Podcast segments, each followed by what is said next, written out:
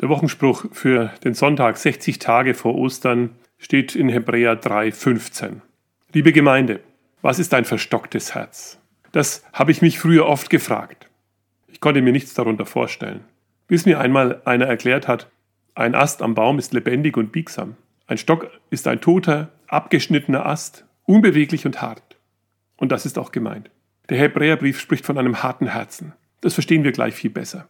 Aber was bedeutet es, ein hartes Herz zu haben, wenn Gott zu mir spricht? Der Wochenspruch steht ziemlich am Ende des Neuen Testaments im Hebräerbrief. Er gibt einen Vers aus Psalm 95 wieder, wenn ihr so wollt, ziemlich genau aus der Mitte der Bibel. Warum ich das so betone? Weil der Psalmvers eine Geschichte in Erinnerung ruft, die wir am Anfang der Bibel finden, als Israel unter Moses Führung aus Ägypten auszog.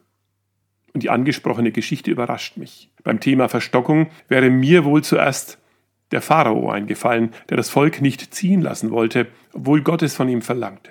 Aber hier wird an die erinnert, die Gott aus Liebe rettet und befreit. Sie haben seine Hilfe schon erfahren, sie wussten, wie mächtig Gott ist und wie wunderbar er handeln kann. Ausgerechnet ihnen wird es zuwider, mit Gott den mühsamen Weg in die Freiheit zu gehen. Der Unwille ist so erbittert, dass sie sogar die gewohnte und bequeme Abhängigkeit der Sklaverei zurückersehnen. Sie haben nicht verstanden, dass die Freiheit viel kostet, weil sie viel wert ist. Die bitterharte Auseinandersetzung mit Gott ist ein kalter Krieg, der mit seelischem Druck geführt wird. Wenn du das von mir verlangst, dann wäre ich lieber tot als hier bei dir. Da kannst du sagen, was du willst. Da mache ich nicht mit. Da höre ich gar nicht hin. So hart kann unser Herz sein. Es ist ja vollkommen irre, Gott auf diese Weise entgegenzutrotzen. Liebe Gemeinde, genauso hart kann unser Herz sein wieder besseres Wissen, machen wir einfach so weiter wie bisher. Aus Gewohnheit, aus dem Gefühl einer Kränkung oder weil etwas nicht so wird, wie ich es gewünscht oder erwartet habe. Aus Trotz oder weil ich es einfach nicht so haben will. Ich folge meinen eigenen Wünschen, ohne die Konsequenzen zu bedenken.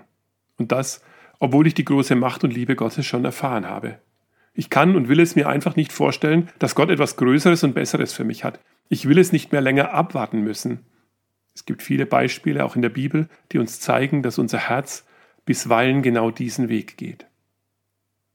Aber das ist nicht das Ende. Das muss nicht immer so sein und bleiben. Was gestern war, kann heute anders werden. Trauern wir den verpassten Möglichkeiten der Vergangenheit nicht nach. Lernen wir daraus und lassen uns von dem, was Gott uns sagt, in Bewegung bringen. Vielleicht sagen Sie, so viele Bibelverse habe ich noch gar nicht gefunden, von denen ich das Gefühl habe, dass Gott mich darin anspricht. Es kommt nicht auf die Zahl an. Und wenn es nur einer wäre, was wird der heute in ihrem Leben und in dem Leben anderer in Bewegung bringen? Welcher Herzschlag wird dadurch zu spüren sein? Was am Anfang mühsam scheint, kann eine volle Ernte schöner Früchte werden. Auf dem Weg dorthin könnten wir ein Bibelwort beten. Gott, erneuere mein Herz und rüste mich mit einem willigen Geist aus. Damit fangen wir am besten gleich heute an damit wir nicht nur über Glaube, Bibel, Jesus und Gott reden, sondern hören und tun, was er sagt. Bringt das was? Ich glaube ja. Dietrich Bonhoeffer hat es einmal so gesagt. Ich glaube, dass Gott aus allem, auch aus dem Bösesten, Gutes entstehen lassen kann und will. Dafür braucht er Menschen, die sich alle Dinge zum Besten dienen lassen. Ich glaube, dass Gott uns in jeder Notlage so viel Widerstandskraft geben will, wie wir brauchen. Aber er gibt sie nicht im Voraus damit wir uns nicht auf uns selbst, sondern allein auf ihn verlassen.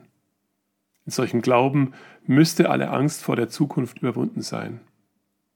Ich glaube, dass auch unsere Fehler und Irrtümer nicht vergeblich sind und dass es Gott nicht schwerer ist, mit ihnen fertig zu werden, als mit unseren vermeintlichen guten Taten.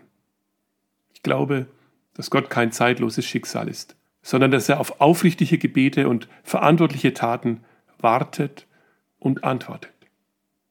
Amen.